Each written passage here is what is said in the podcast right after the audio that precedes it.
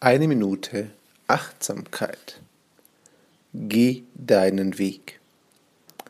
Wenn du dich auf den Weg machst, deinen Träumen zu folgen, deine Ziele zu erreichen, wirst du erleben, dass Menschen dich nicht verstehen, nicht nachvollziehen können, was du da tust und warum du es tust und dir ja auch Steine in den Weg legen. Nicht immer aus Bosheit, sondern manchmal einfach auch weil sie so gar nicht nachvollziehen können, was du tun möchtest und glauben, dass du dir damit schadest.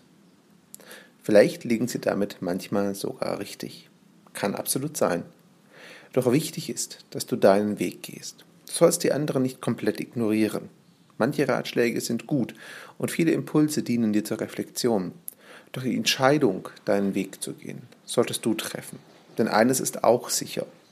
Egal wie gut die anderen es mit dir meinen, am Ende des Tages gehst du deinen Weg jeden Tag allein.